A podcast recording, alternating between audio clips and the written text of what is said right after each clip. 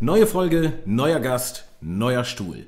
Diesmal bei mir ist Alex Anarcho. Der ein oder andere von euch kennt ihn wahrscheinlich vom BTC Echo Podcast oder seinem Alex Anarcho Podcast. Und wir sprechen über Bezahlen mit Kryptowährungen, Maximalismus, Monero, Privacy und Selbstversorgertum. Beziehungsweise Jagen. Viel Spaß. No trading, no tech, no bullshit. Tesla, dein Crypto-Talk zur Mass Adoption. Alex und ich kennen uns jetzt schon seit einiger Zeit. Wir haben beispielsweise gemeinsam auf der Dash Roadshow Vorträge gehalten. Ich selbstverständlich für Dash, er im Monero-Shirt über Geld und Geldpolitik und seitdem kreuzen sich unsere Wege regelmäßig. So war ich beispielsweise schon ein paar Mal bei Alex im BTC Echo Podcast und habe dort über Dash gesprochen und natürlich auch so ein bisschen von dem berichtet, was wir bei der Embassy machen. Ich finde es super cool, dass es diesmal so ein kleines bisschen andersrum ist und Alex eben bei mir zu Gast ist.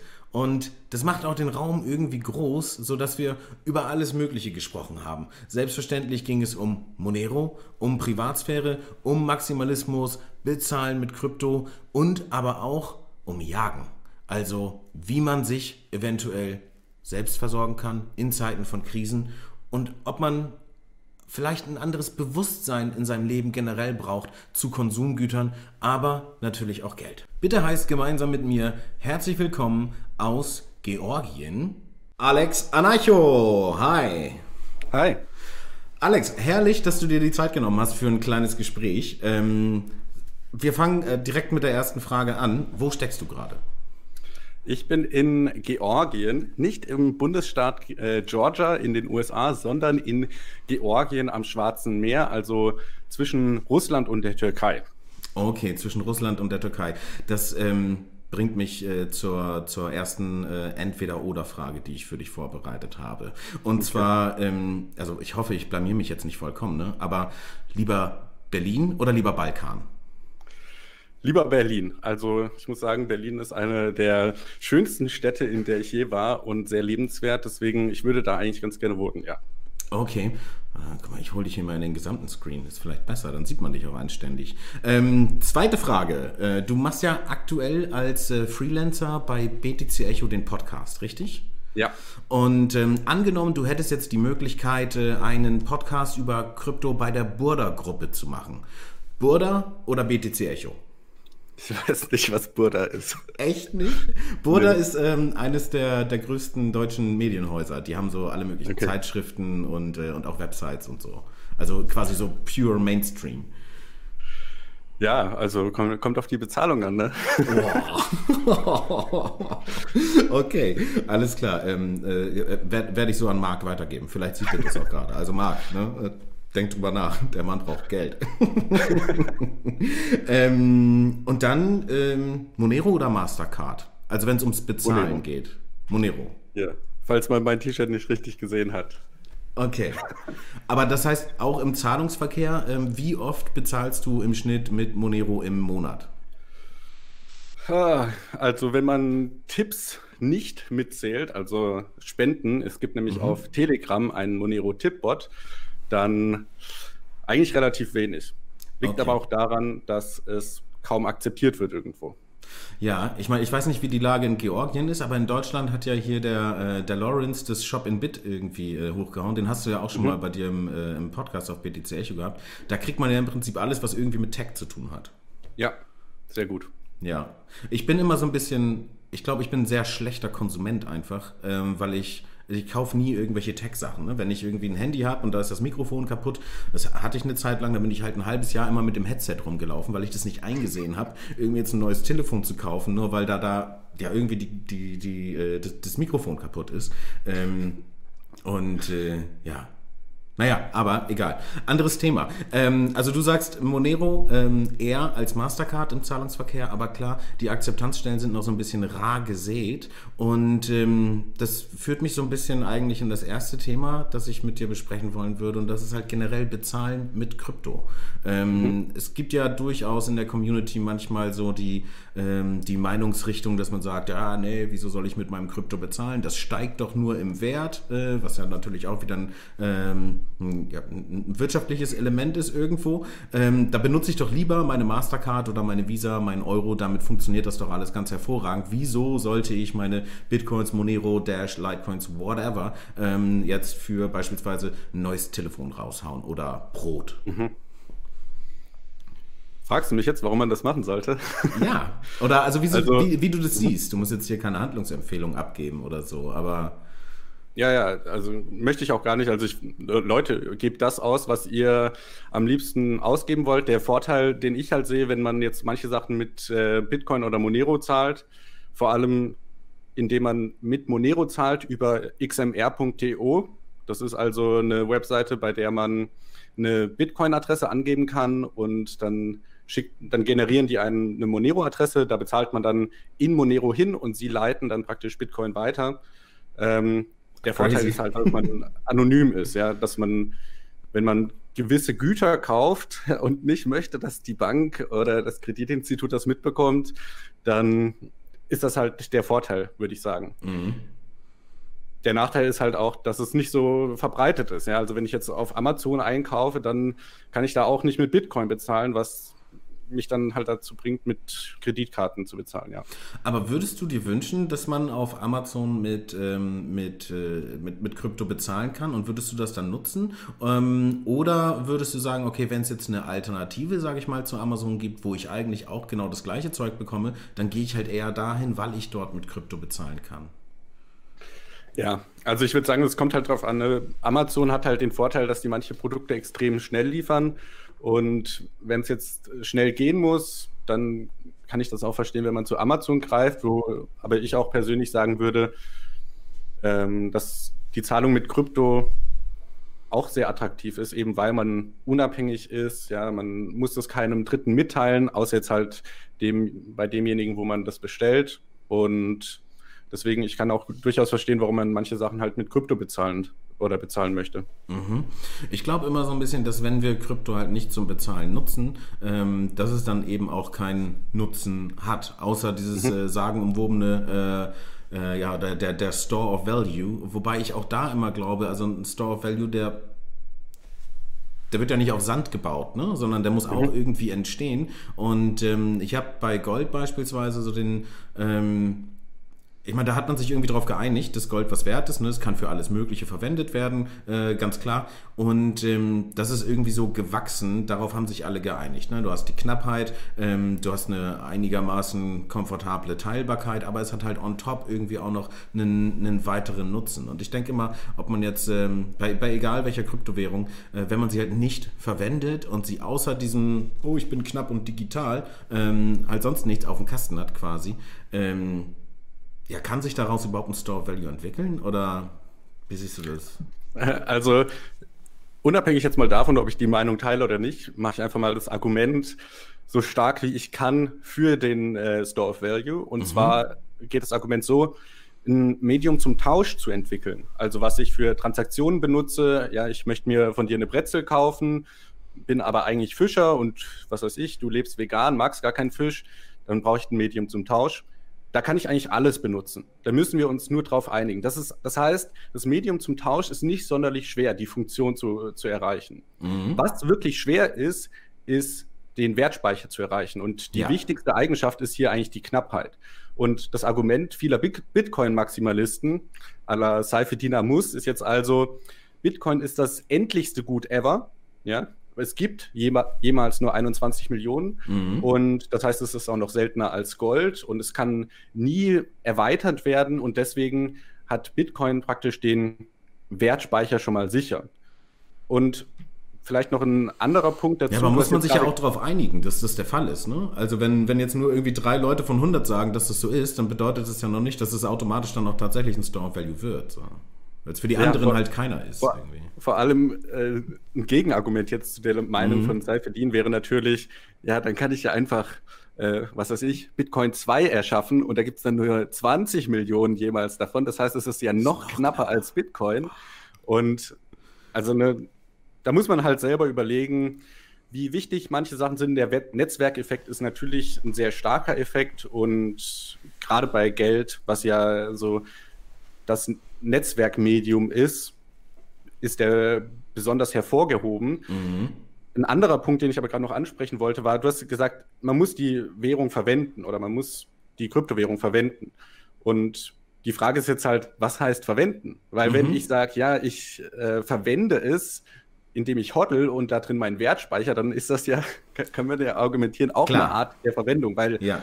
es hat ja eine Opportunitätskost. Also das heißt, wenn ich, was weiß ich, eine Million Euro in Bitcoin habe, dann habe ich diese eine Million Euro nicht in Amazon-Aktien oder so. Das heißt, ich habe hier auch eine Opportunitätskost. Das, das heißt, anders liegt, ja. Mhm.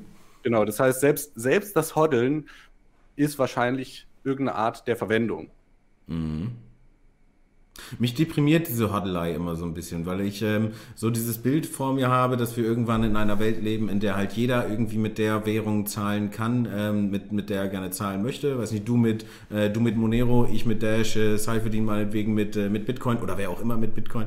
Ähm, und ähm, weiß nicht, meine, meine Mutter vielleicht trotzdem auch mit Euro, weil die geht gerne den, den traditionellen Weg oder so. Also es sollte einfach irgendwie offen gestaltet sein, ähm, meiner Meinung nach. Und ähm, ich glaube halt, dass man da halt nur hinkommen kann, äh, wenn man es in den Anfängen tatsächlich auch supportet und, äh, und unterstützt irgendwie. Und diese Sachen macht, äh, auch wenn es vielleicht ähm, aus rein wirtschaftlichen irgendwie an mancher Stelle gar nicht äh, so, viel, so viel Sinn macht. Ne? Und ich weiß gar nicht mehr, war das ich habe mich mal mit jemandem drüber unterhalten, der halt gesagt hat, naja, also ich kann ja Krypto kaufen und ähm, das quasi als Wertspeicher verwenden und äh, da möglichst äh, sogar auch noch Gewinne erzielen, ja, mit dem, was ich da an, äh, an Kohle zur Seite gepackt habe, halt in, äh, in Krypto.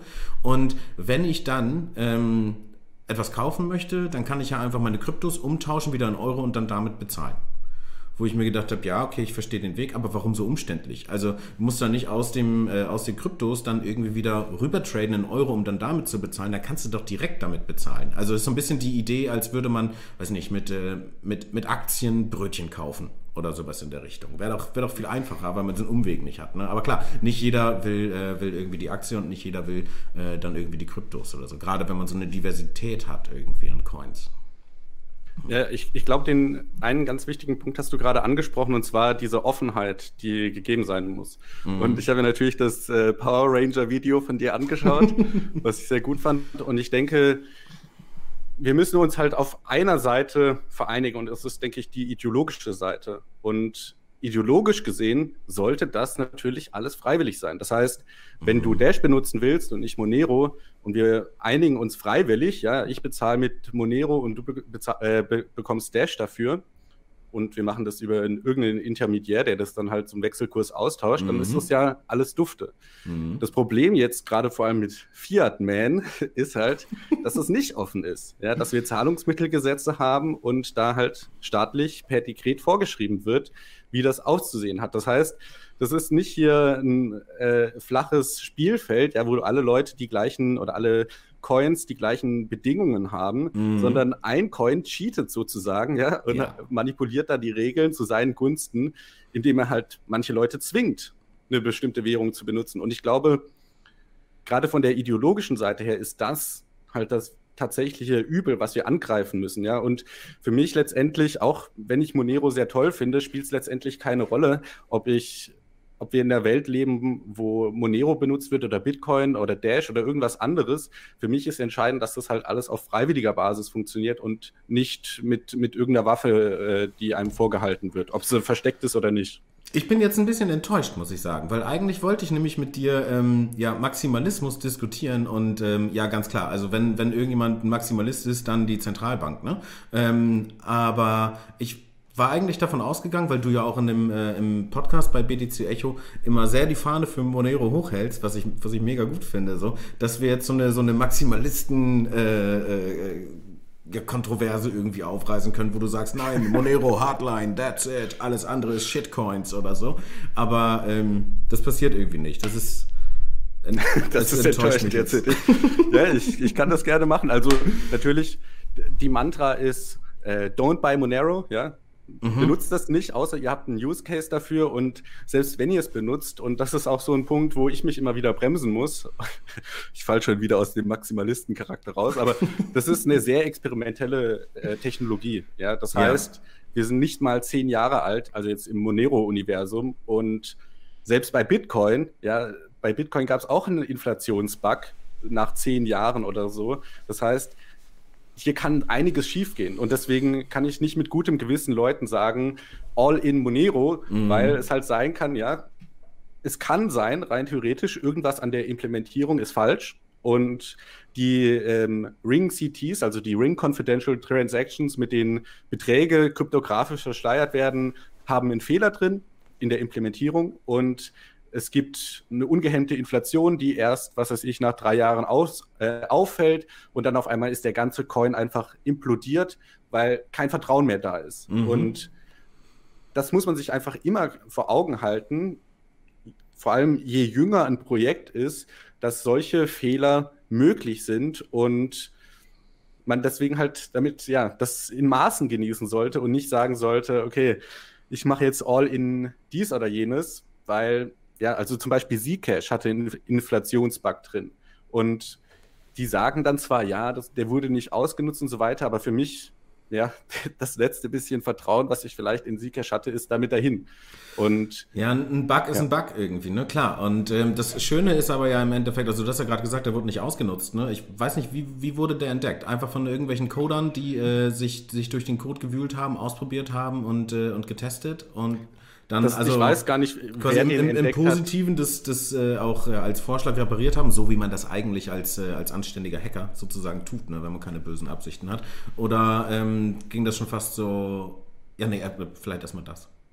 Also die, ich denke, die haben den selber gefunden. Das Zcash-Team hat mhm. ja da Funding durch den durch die Founder-Tags, mit denen sie ihre Research äh, finanzieren können. Mhm. Und die haben den wahrscheinlich selber gefunden es zeigt halt nur so ein Problem, was vielleicht auch gerade bei Zcash besonders ähm, stark ist, weil die ja so Moon Cryptography benutzen, also halt so wirklich abgedrehte Kryptographie, die jetzt noch nicht jahrelang gebetteltestet wurde und äh, immer äh, praktisch Angriffen standgehalten hat, sondern weil das halt relativ neu ist, zeigt das halt so ein bisschen, ja, mit Kryptographie muss man sehr vorsichtig sein mhm. und das ist nichts, ja, liebe IOTA-Leute, was man sich mal selber aus dem Ärmel ziehen kann, sondern da sollte man halt auf Standards setzen, die sich tatsächlich schon Jahre, am besten Jahrzehnte bewahrheitet haben. Mhm.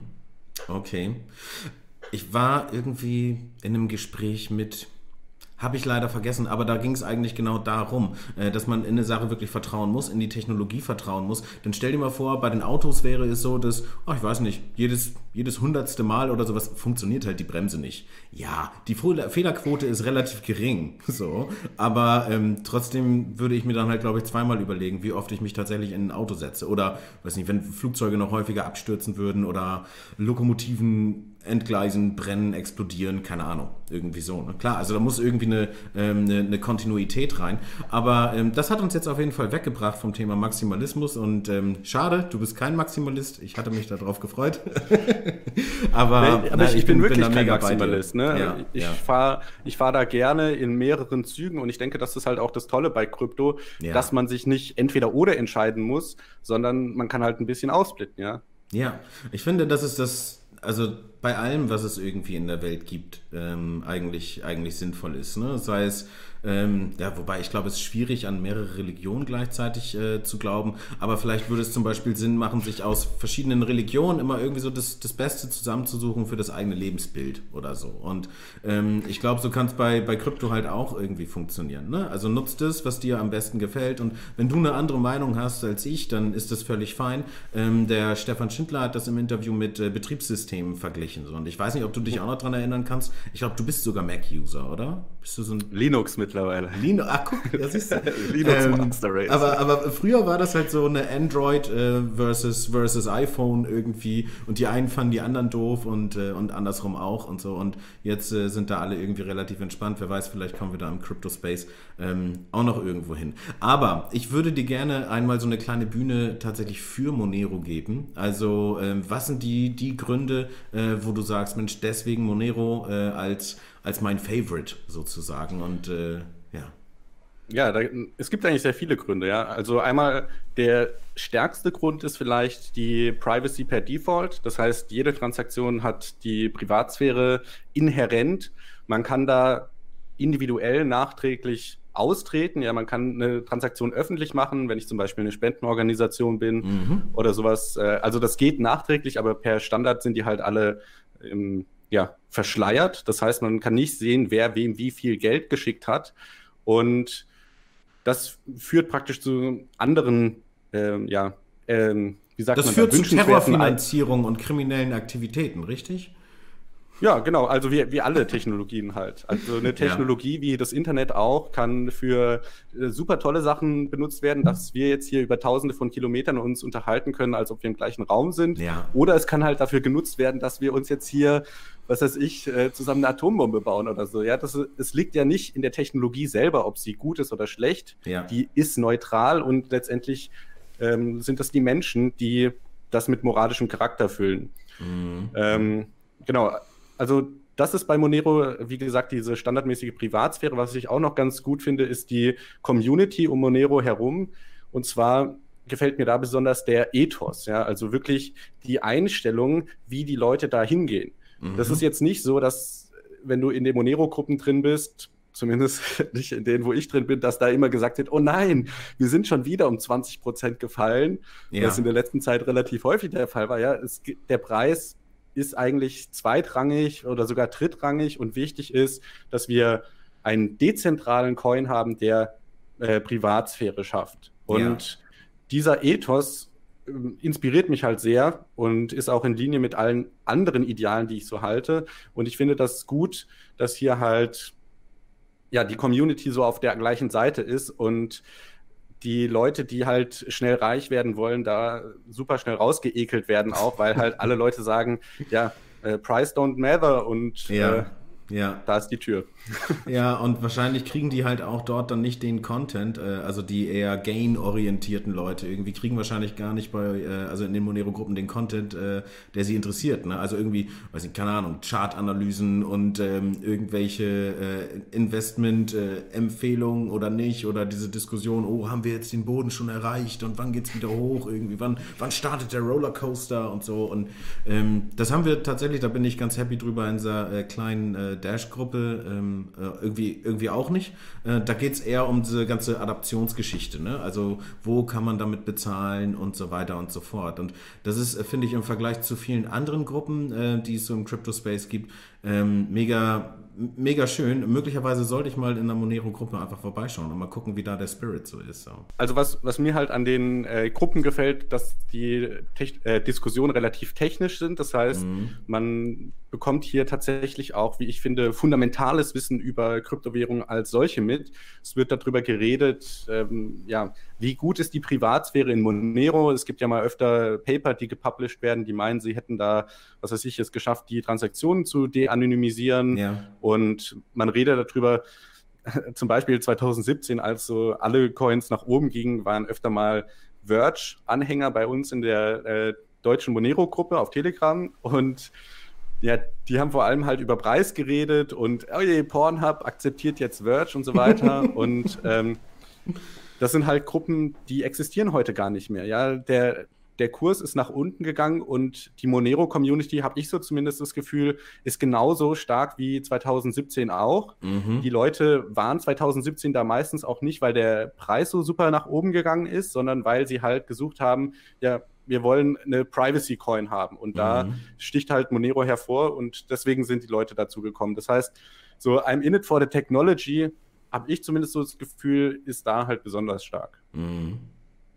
Ja, was doch ganz gut ist. Also ich meine, das geht ja sonst irgendwie häufig verloren. Und ich bin großer Fan davon, dass man sich immer so ein bisschen wieder auf die, auf die Ursprünge besinnt, ne? Und, äh, und vielleicht auch mal eine Verbindung herstellt zwischen einem, ähm, weiß ich, einem Occupy Wall Street und äh, einem Edward Snowden und Krypto.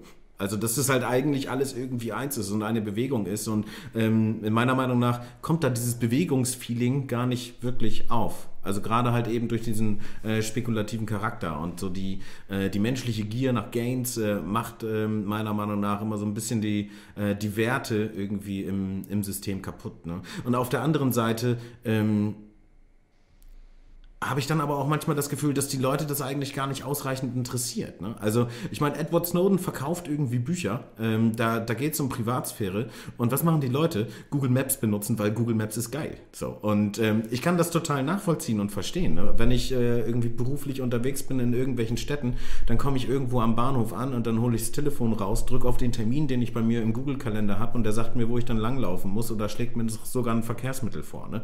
Ist mega geil, super, super komfortabel. Und wenn ich mich äh, so, so zurückerinnere, Autofahrten damals mit meinen Eltern oder sowas, die haben nur so ein Autoatlas und gucken da rein und streiten sich und alle haben schlechte Laune so. Und ähm, jetzt in der heutigen Welt kannst du dann halt einfach Google die Schuld geben, wenn du falsch abgebogen bist, weil du nicht aufgepasst hast oder so. Und ähm, das ist so schwierig, finde ich irgendwie. Also sich so zu verhalten äh, und dem eigenen Wertesystem irgendwie folgend, ähm, ohne einen, einen Verzicht im Endeffekt äh, hinnehmen zu müssen ne? auf, äh, auf Services wie, wie Google und Co. So. Aber ähm, das nur am Rande. Eigentlich wollte ich die Kurve gerade in eine äh, ganz, ganz andere ich, ich, will, ja. ich will eine Sache dazu sagen. Ja, und zwar, ich denke, das ist immer ein Trade-off ja, zwischen Bequemlichkeit und äh, Freiheit vielleicht oder mhm. zwischen Bequemlichkeit und Sicherheit. Und ich meine, ich, ich merke das selber, ja, ich versuche auch Google aus dem Weg zu gehen und nicht Google Maps zu benutzen, sondern vielleicht OpenStreet, äh, mhm. Streetmap oder so.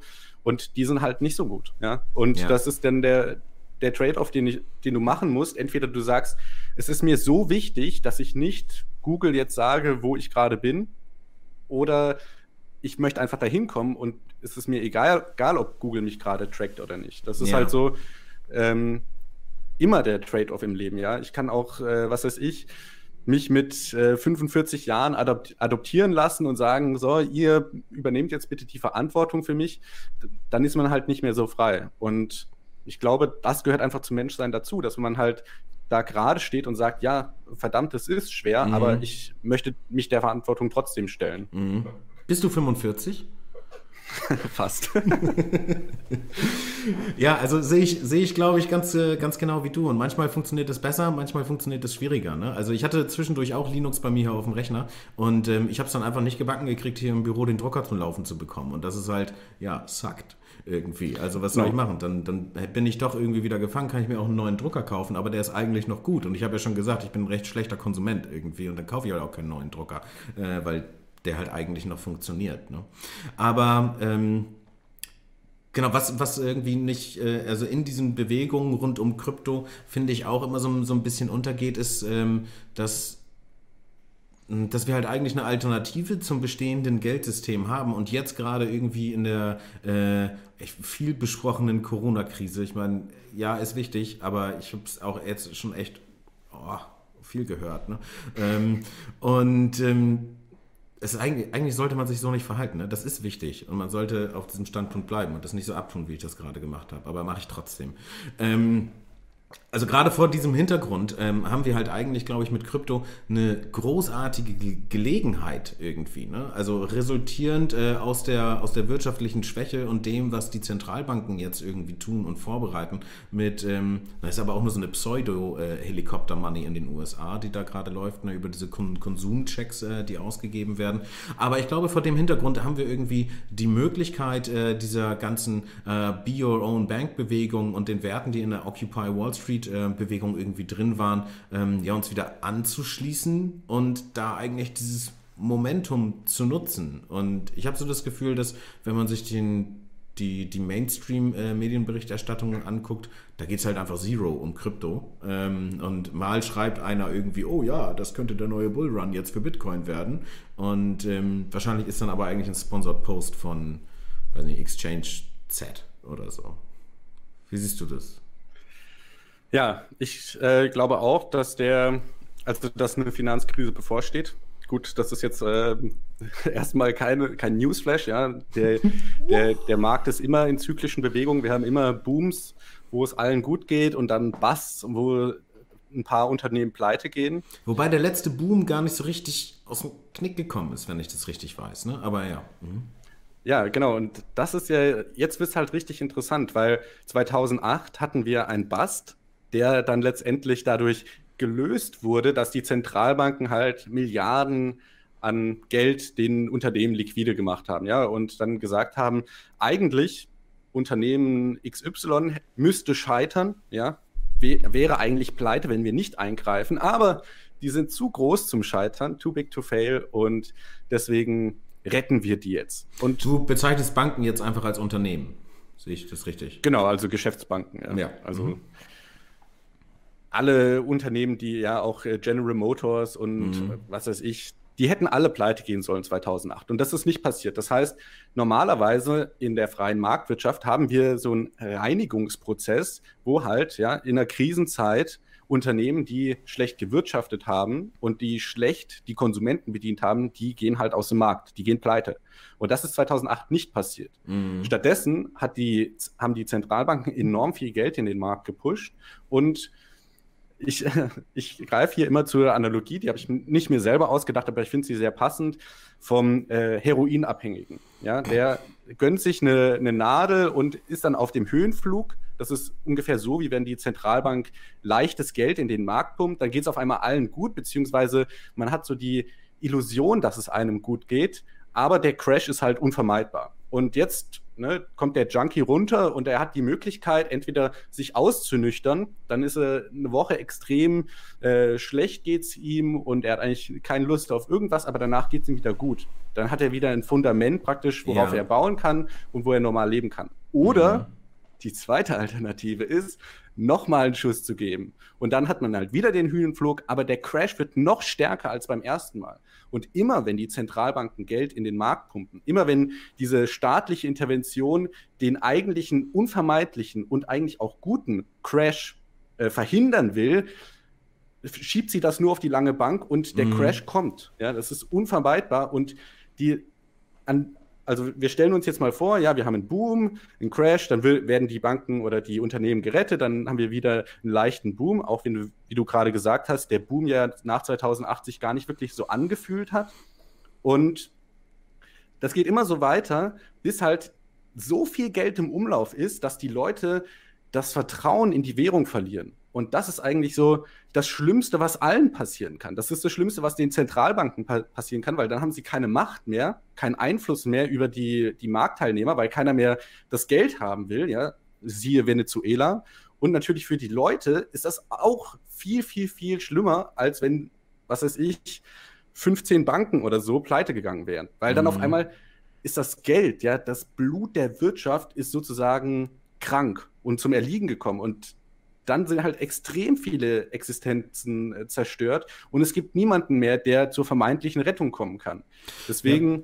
Ja. Ich, ich meine, das, was man dann halt machen kann, ist irgendwie einfach ein neues Geld äh, in die Welt zu bringen. Ne? Ist ja historisch auch passiert irgendwie. Also in der äh, Hyperinflation 1921 und so weiter, dann machst du halt irgendwie ein Reset, bringst was Neues rein und, äh, und in das wird dann irgendwie vertraut. Oder du machst halt so eine kosmetische Korrektur. Ne? In Venezuela hat man natürlich irgendwie ein Stück weit Krypto, ähm, das dort äh, äh, verwendet äh, wird. Aber ich glaube, da ist es also ist auch einfach diese Dollarisierung äh, ganz stark, ne? wie es ja vorher in Argentinien auch war, wo du dann irgendwie einen Blue-Dollar hast, äh, der dann eigentlich als so das vertrauenswürdige äh, Zahlungsmittel ähm, ja, irgendwie angesehen wird. Und ich habe so ein bisschen den Eindruck, dass wir halt eigentlich äh, mit Krypto die Möglichkeit haben, aus dieser Krise, ähm, wenn sie denn so krass wird, äh, wie, es ja äh, viele beschreiben oder prognostizieren, irgendwie äh, einen, einen, Vorteil zu gewinnen, ne? der jetzt aber sich nicht als Vorteil irgendwie auf die Krypto-Leute nur auswirkt, sondern im, äh, im Endeffekt dann vielleicht der Schritt äh, zu einem Geldsystem ist,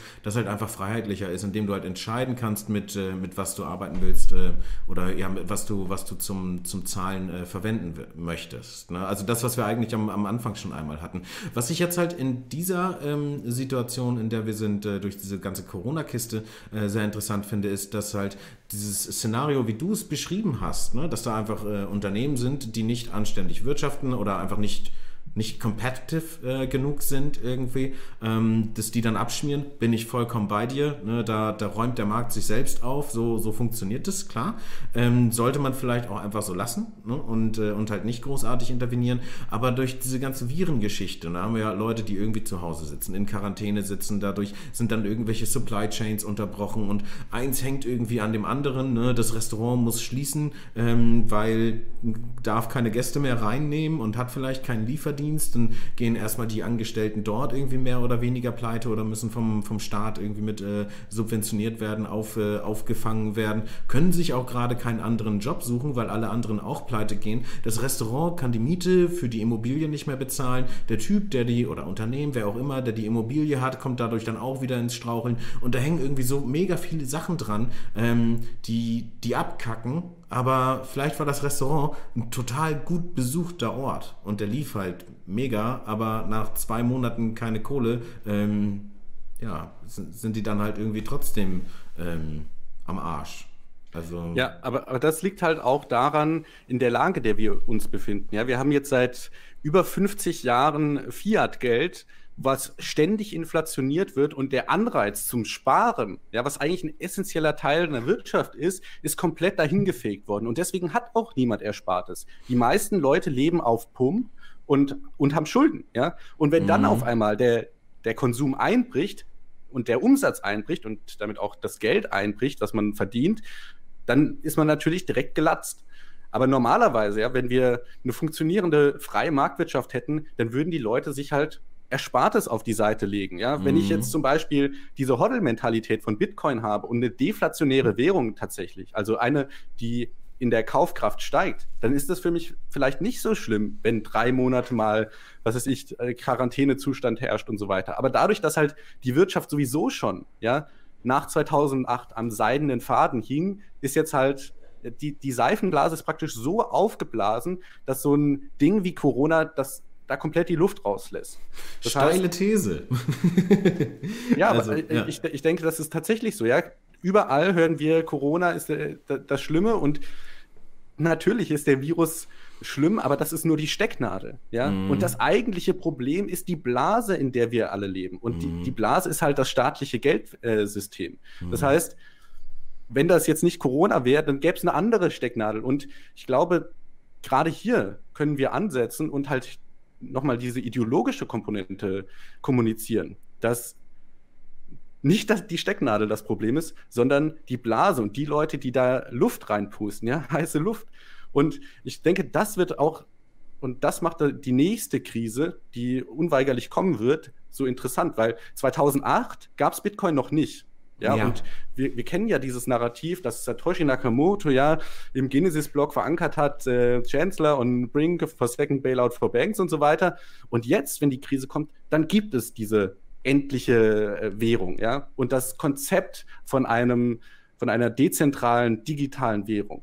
Und ich glaube, das kann halt sehr viel verändern. Und mhm. ich glaube, für uns, ja, für dich und für mich, Leute, die mit der Öffentlichkeit kommunizieren und Aufklärung betreiben wollen, ist das halt die wichtige Komponente, dass wir den Leuten klar machen, das eigentliche Problem ist nicht der Virus, ist nicht der freie Markt oder Turbokapitalismus, was man auch immer für Kampfbegriffe hört, sondern das ist immer die staatliche Intervention in den Markt.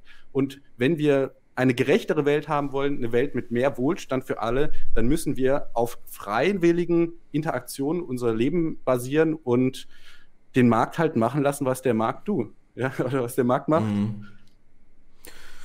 Ich glaube, das klickt nicht.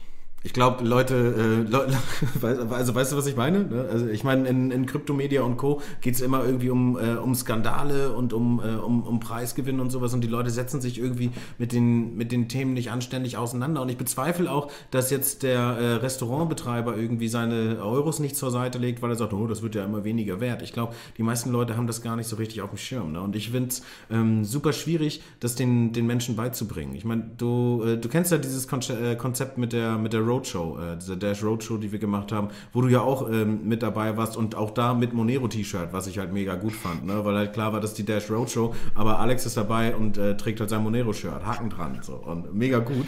Und ähm, also da saßen äh, Leute, ich meine, in, in Mittweida, wo wir gemeinsam waren, da war ja nicht wirklich viel los. Ähm, aber bei diesen äh, Sachen mit der IHK gemeinsam beispielsweise, da saßen halt 80, 90 Leute, Unternehmer. Ähm, und denen war das relativ wurscht irgendwie. Also es ist genauso wie diese, ähm, oh ja, Google Maps weiß alles, oh ja, ähm, der, der Euro verliert an Kaufkraft und das ist eigentlich ein ungerechtes System. Hm, naja, aber mal gucken, was läuft denn heute Abend auf Netflix. Was, und das ist irgendwie so, ja, ich, ich finde das mega schwer, da so durchzubrechen und ähm, die, die Leute wirklich an die Hand zu nehmen, weil ich glaube, dass die wenigsten Menschen sich irgendwie mit den Lebensumständen tatsächlich auseinandersetzen. Also wie die Welt eigentlich äh, gestaltet ist, wie sie funktioniert und äh, was das eigentlich äh, für, den, für den Einzelnen bedeutet. Ne? Also bei mir ist es so, je mehr ich mich mit etwas auseinandersetze, umso mehr bin ich irgendwie... Ähm, ja, abgefuckt davon. Also ob es jetzt das Geldsystem ist oder ob es das, äh, weiß nicht, die äh, die, die Nahrungsmittelindustrie ist oder, äh, oder Pharmaindustrie, je mehr ich mir irgendwie so Sachen angucke, umso mehr kriege ich das Gefühl, boah, ich will damit eigentlich gar nichts zu tun haben. Möglicherweise macht es für mich am meisten Sinn, ähm, aus so einem kleinen Resthof zu ziehen und einfach ein paar Hühner im Garten zu haben und äh, Kartoffeln und Gemüse oder irgendwie so. Aber ähm, ich glaube, ich schweife ab. Das ist so das Thema Eigenverantwortung. Ja. Ne? Ja. Genau. Ich denke, das ist das wichtige Thema und das ist auch das Thema, was weit über Krypto hinausgeht und was ich finde zum Beispiel ganz gut von äh, Jordan Peterson, dem äh, kanadischen Professor, gut rübergebracht wurde. Das Leben ist nicht einfach. Ja? Das ist kein Ponyhof. Und das Überleben ist nicht automatisch. Das heißt, wir müssen ackern, wir müssen schwitzen, wir müssen uns, unseren Verstand anstrengen, damit wir überleben können. Und klar, in der heutigen Welt, wo ich zum Kühlschrank gehe und mir, was weiß ich, mein abgepacktes Sandwich vom Aldi raushol, da hat man das, hat man den Touch dazu irgendwie verloren. Aber nichtsdestotrotz ja. gilt diese ultimative Regel der menschlichen Natur, dass das Leben nicht automatisch ist. Und klar, die Leute können sagen, interessiert mich nicht, ja, was weiß ich, ich gucke lieber die äh, die nächste Staffel Better Call Saul auf Netflix, was ich auch mache, ja. Aber nichtsdestotrotz gibt es halt irgendwann diesen Reality-Check, wo hart ja. auf hart kommt. Und dann ist die Frage, wo hast du dein Geld angelegt? Hast du dein Geld in, einer, in einem Fugazi angelegt, ja? Also in einem Hauch von nichts, was die staatlichen Währungen sind und was so weginflationiert werden kann, mhm. was wir auch gerade sehen? Mhm. Oder hast du dich genauer damit beschäftigt? Mhm. Und in Gold investiert, in, äh, was weiß ich, Immobilien investiert, mhm. in Kryptowährungen investiert. Und es ist ja nicht so, dass man das so wie wir 24-7 machen muss, aber mein Papa hat immer gesagt, ich denke lieber einen Tag über Geld nach, als 30 Tage dafür zu arbeiten. Ja. Und das müssen die Leute halt selber verstehen. Ja, diese Motivation muss intrinsisch aus ihnen herauskommen. Wir können nicht sagen, und du schreibst jetzt die Seed Phrase auf und machst dir eine Wallet und bezahlst dann mit der Kryptowährung am Ka äh, Kassenregister. Das müssen die Leute selber machen. Und ja. für die Leute, die das nicht machen, wird es, denke ich, früher oder später ein sehr, sehr böses Erwachen geben. Mhm. Ja, ich glaube auch, wenn man, wenn man mit, mit Krypto oder Geld, also sei es Krypto oder sei es, sei es Gold, was auch immer, ne, irgendwie dahin kommt, äh, dass die Leute sich äh, so kritisch damit auseinandersetzen, wie beispielsweise mit, äh, mit Ernährungsthemen, ne, also was wir an vegetarischer oder veganer Bewegung oder sowas gesehen haben. Ich glaube, ähm, das, das würde wahrscheinlich schon mal irgendwie Sinn machen. Wobei ich jetzt nicht sagen will, dass, keine Ahnung, Veganismus äh, mega smart ist oder nicht. Ich habe da irgendwie, keine Ahnung, keine Meinung zu. Ich, ich esse alles irgendwie. Und ähm, bringt mich so ein bisschen auf ein, auf ein Thema, also dieses äh, sich selbst um, um, um sein Geld kümmern und gucken, wie die Welt funktioniert und lieber, das finde ich schön gesagt, auch ne, einen Tag drüber nachdenken, als 30 Tage dafür arbeiten, weil ich glaube, die Leute sehen Geld irgendwie so als God-given an. Ne? Das Geld kommt aus der Wand. Ich gehe zum Geldautomat, da kommt Dessert und, ähm, und Haken dran. Und ich arbeite dafür und da kommt dann irgendwie das, das Geld her und das ist es. Das ist halt irgendwie äh, das Geld. Und das zu hinterfragen, macht, glaube ich, halt äh, mega Sinn, genau wie ähm, halt halt auch diese ähm, Ernährungskiste irgendwie zu hinterfragen. Und du hast irgendwann mal, wir haben vorhin schon kurz drüber gesprochen, irgendwie habe ich das mitbekommen. Ich weiß nicht, ob du das gepostet hast oder ob du mir das äh, direkt in der Nachricht geschickt hast oder sowas. Ähm, so eine, oder vielleicht war es im Podcast? Ich weiß nicht genau. Auf jeden Fall so eine Serie äh, empfohlen, ähm, wo einfach so ein paar Typen, ich habe da reingeguckt, fand es leider mega langweilig, wobei das Thema an sich halt geil ist. So, äh, so Typen irgendwie in den Bergen rumrennen und auf irgendwelche äh, Hirsche schießen und da halt so das pure ähm, Überleben irgendwie so ein bisschen auch auch zelebrieren ne? und einfach so, ich habe den, den Hirsch erlegt, jetzt kann ich mich auch selbst ernähren und fühle mich dadurch ähm, vollständiger. Ne? Ich habe das bei mir in meinem kleinen Garten. Ich habe so, so, einen kleinen Garten und letztes Jahr habe ich da dann Kartoffeln aus dem Boden geholt und habe dann meine eigenen Kartoffeln gegessen. Das ist irgendwie ein total befriedigendes Gefühl. Aber daher an dich die Frage: Hast du schon mal ein Tier getötet, das du dann auch gegessen hast? Nee.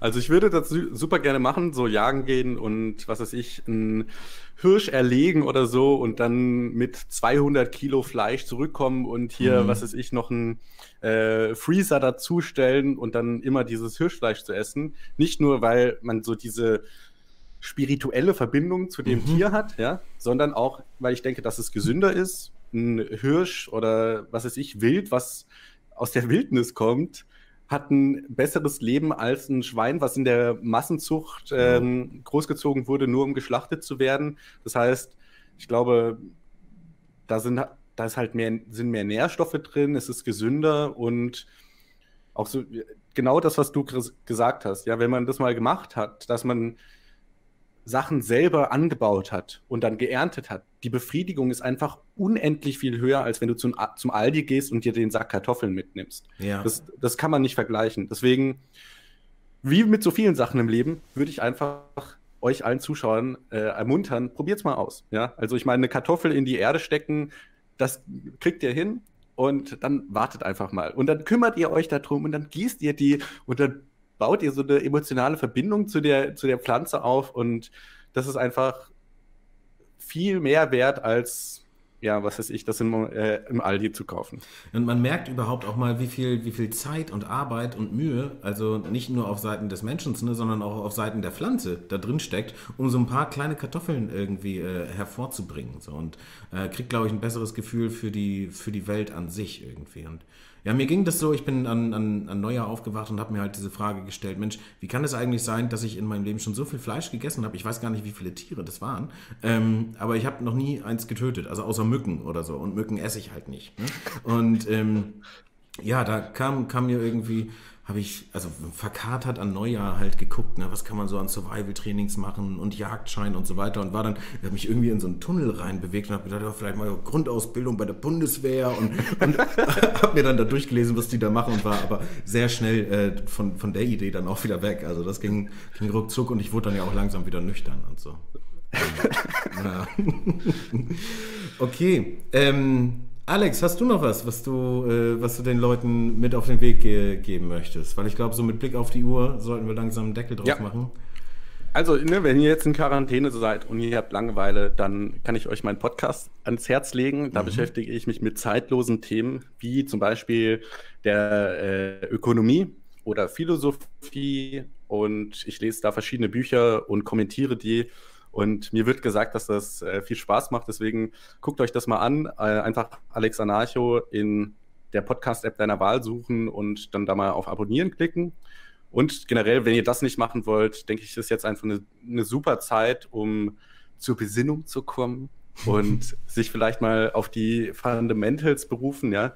Weil es wird einem so klar, die, wenn dieses Just-in-Time-Lieferketten-System äh, zum Erliegen kommt, ja, dann fühlen sich die Supermarktketten nicht automatisch. Ja. Was habt ihr denn dann an greifbaren Skills, äh, um die Zombie-Apokalypse zu überleben, so nach dem Motto, ja? Also, ich glaube. Ich könnte ein Logo das machen. Das gehört einfach. Vielleicht.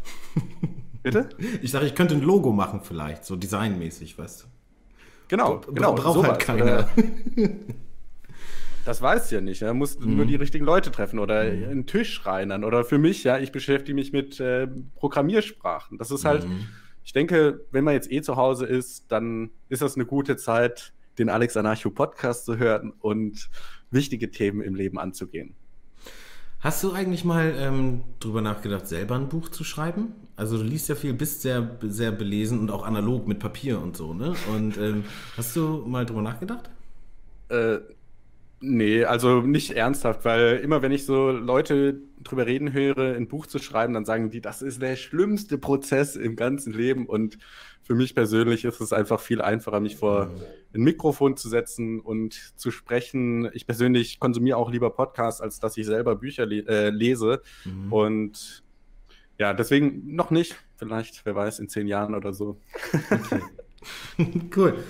Ähm, Alex, vielen lieben Dank, äh, dass, du, dass du hier warst. Und äh, liebe Leute, hört euch den Podcast an. Macht Spaß. Also nicht nur den Alex Onarcho, sondern auch den, den BTC Echo Podcast. Ähm, ich höre das eigentlich immer, wenn ich unterwegs bin. Und ich muss aber im Alex Onarcho auch immer noch was aufholen. Da sind so viele Folgen drin. Und ich habe äh, hab den Anfang. Ja, die sind auch sehr lang, ne? Die, ja. Teilweise zwei, drei Stunden. Ja. Okay. Cool, also dann äh, würde ich sagen, äh, vielen Dank und ähm, bis zum nächsten Mal. Ja? Mach's gut. Ciao. Tschüss. Das macht einfach Spaß, ähm, mit Leuten zu sprechen, die sich intensiv mit den gleichen Themen auseinandersetzen wie man selber. Ich hoffe, auch euch hat's wieder gefallen und wir sehen uns im nächsten Video. Bis dahin, alles Gute und denkt einfach mal ein bisschen übers Leben nach. Finde ich gut. Ciao. No trading, no tech, no bullshit. Ezra, dein Crypto Talk zum Messe Adoption.